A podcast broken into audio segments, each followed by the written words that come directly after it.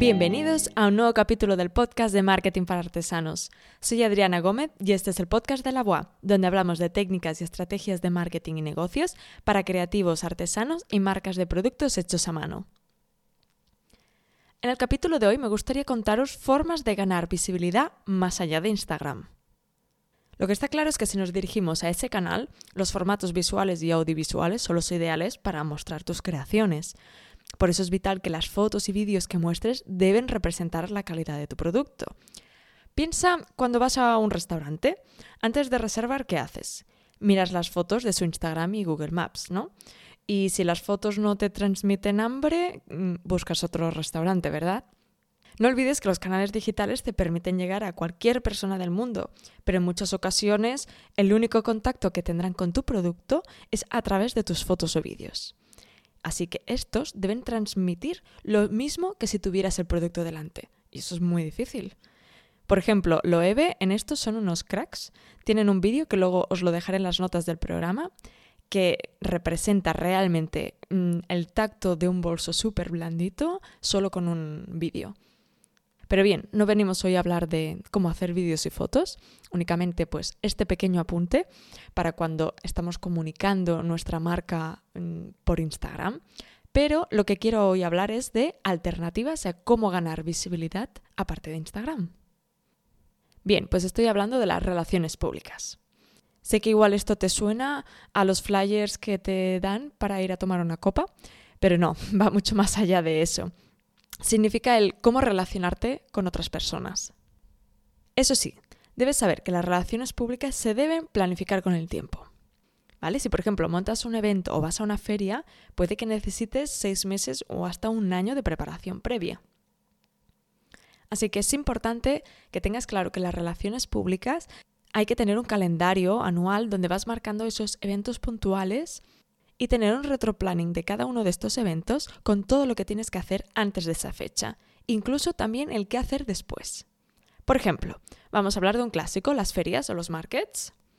A veces abren las inscripciones seis meses antes o incluso un año antes. Por lo tanto, debes tener claro qué fecha abren las inscripciones. Y una vez te han concedido el sitio, tienes que pensar, pues, qué productos llevarás, cómo montarás tu stand, cómo comunicarás a tus clientes que irás y después de la feria agradecer a todos los que han estado allí, compartir todo el contenido en redes sociales, etc. De las ferias hablaremos largo y tendido en otro podcast, ¿vale? Pero únicamente quería utilizar este ejemplo para que veas todo lo que hay detrás en un evento como este. Y está claro que en cada caso mm, habrá un trabajo mayor o menor, pero únicamente para que lo tengas en cuenta. Y lo bueno de las relaciones públicas es que te traen más clientes que Instagram, siempre. Así que vale mucho la pena dedicarle tiempo a esto y menos a obsesionarnos con Instagram. Vale, ahora que estamos hablando de ferias, nada, únicamente un par de apuntes. Básicamente porque son interesantes. En el caso que estés empezando, es ideal para validar tu producto. ¿Vale? Porque allí pasará mucha gente, te darán su opinión y eso te ayudará mucho a ver si vas por buen camino o no. En el caso que ya lleves tiempo, te ayudará en la venta, está claro, pero además te ayudará a hacer contactos, a darte a conocer. Normalmente este tipo de eventos los medios de comunicación también los cubren, por lo tanto puede ser que también aparezcas en los medios y también es un sitio ideal para conseguir base de datos. Aprovecha a todas las personas que se acerquen a tu stand y que tengan interés en tu producto, incluso te compren, para conseguir su correo electrónico y así vas llenando tu base de datos para un futuro poder hacer email marketing. Y también motivales a que cuelguen fotos en Instagram, que te etiqueten. Vaya, aprovechar la ocasión para hacer ruido y para conseguir la máxima visibilidad posible. Eso sí, debes buscar un market acorde a tu público objetivo. Si, por ejemplo, tu público es de lujo, pues no vayas a una feria de Navidad y que pongan tu stand al lado de uno que vende turrones. Ahora, si tienes una clienta joven, así un rollo indie muy de Barcelona, vete a un market que haya food trucks. Pero bien, no me quiero extender en el tema de ferias porque de esto hablaremos largo y tendido. Vale, otra opción que tenemos para ganar visibilidad. Bien, pues otro clásico, los puntos de venta. Tanto te puede interesar buscar tiendas donde pueden vender tu producto. En los inicios, sobre todo, suelen pedir que lo dejes en depósito, no suelen pagártelo en el momento. Bueno, en los inicios y ya para los que llevan muchos años también les pasa. Pero bueno, esto es otro tema también que si os interesa podemos hablar más a fondo, el cómo gestionar el tema de tiendas.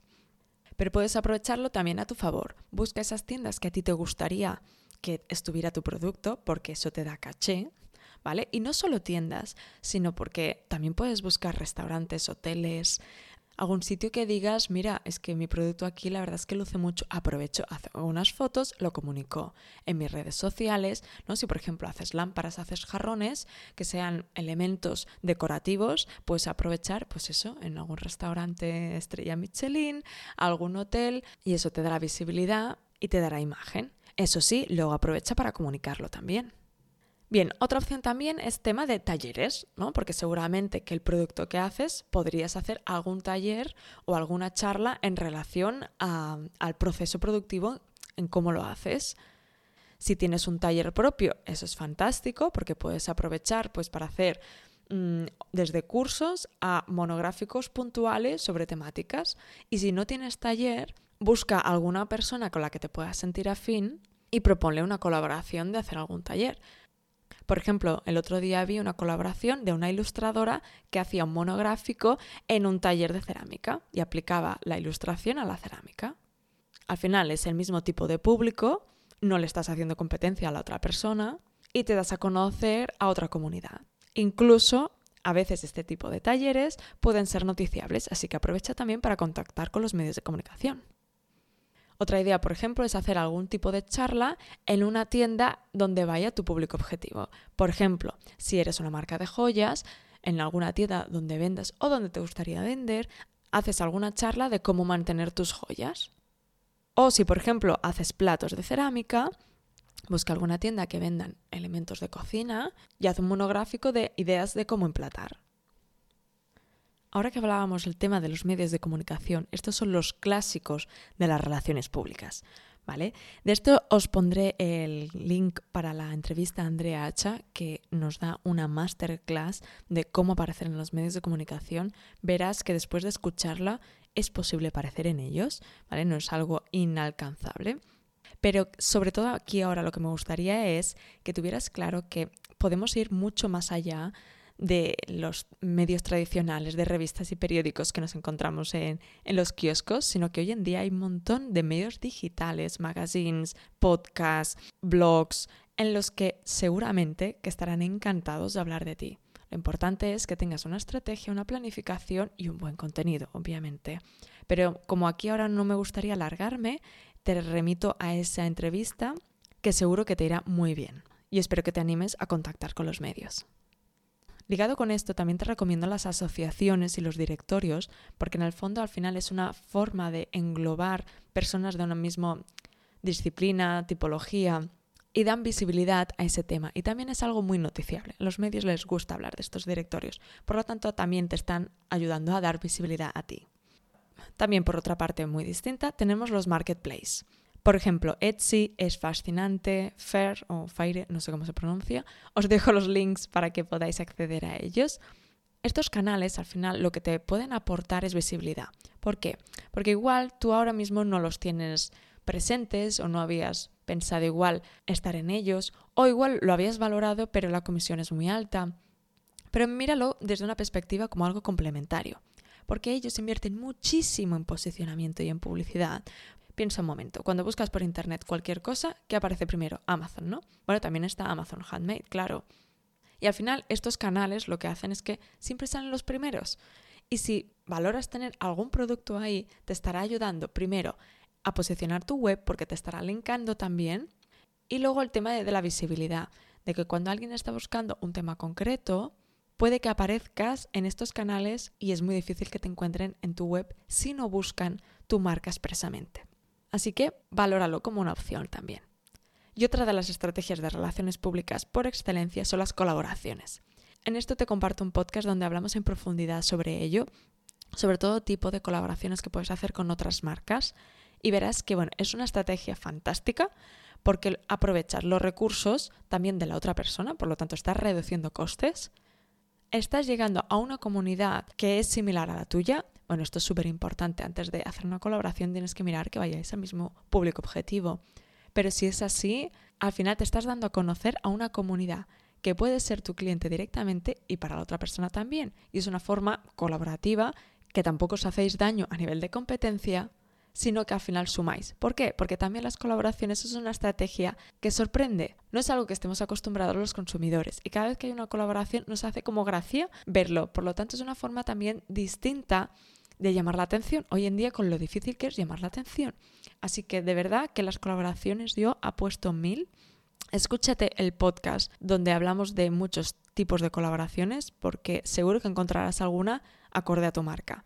¿Vale? Hablamos de, por ejemplo, la posibilidad de colaborar con los shootings. Si haces cerámica, puedes poner un jarrón, eh, si haces joyas, haces bolsos, ¿por qué no? Colabora con otra marca que tiene que hacer un shooting sobre, por ejemplo, moda y necesita complementos. Luego, el tema de escaparates. Incluso las grandes marcas estas tienen que cambiar los escaparates cada dos por tres. Por tanto, les interesa objetos diferenciales y seguramente que el tuyo puede encajar. Luego, a nivel de mm, sorteos, cestas navideñas, aportar tu producto a retiros, catas, mm, inauguraciones, hacer directos en Instagram y, como no, la venta conjunta de producto. Bien, y otra opción también es otro clásico, que es ir a eventos y hacer networking. ¿Vale? Mira, por ejemplo, en septiembre eh, se celebró el Congreso de Artesanía Contemporánea en Valencia y fue alucinante, porque es que el Congreso se hacía después del Congreso. Por ejemplo, nos reuníamos después del Congreso para ir a cenar. Las relaciones que se generaban después, al igual éramos más de 30 profesionales de diferentes disciplinas, pero con una misma filosofía. Y se generaron sinergias, colaboraciones, clientes. El Congreso siguió después. Y eso es tan enriquecedor que te animo a que cada vez que haya algún congreso, alguna charla, algo relacionado con lo tuyo o que vaya gente que pueda ser tu público objetivo, aprovecha para ir porque de verdad que de ahí seguro que sacas alguna cosa. Si no es colaboradores, si no son ideas, inspiración, clientes. Así que ves mirando la agenda a ver qué evento puedes asistir. Bien, y ahora no me podría dejar las redes sociales, ¿no? Porque también nos ayudan visibilidad, igual no tanta como la que hemos hablado hasta ahora, más a nivel de relaciones públicas, pero el tema de las redes sociales lo tenemos que ver desde la perspectiva de aprovecharnos de ellas, no que ellas se aprovechen de nosotros, ¿no? Por ejemplo, el tema de Instagram lo que nos da mucha visibilidad son los directos. Pues quítate la vergüenza de encima y haz directos con otras marcas.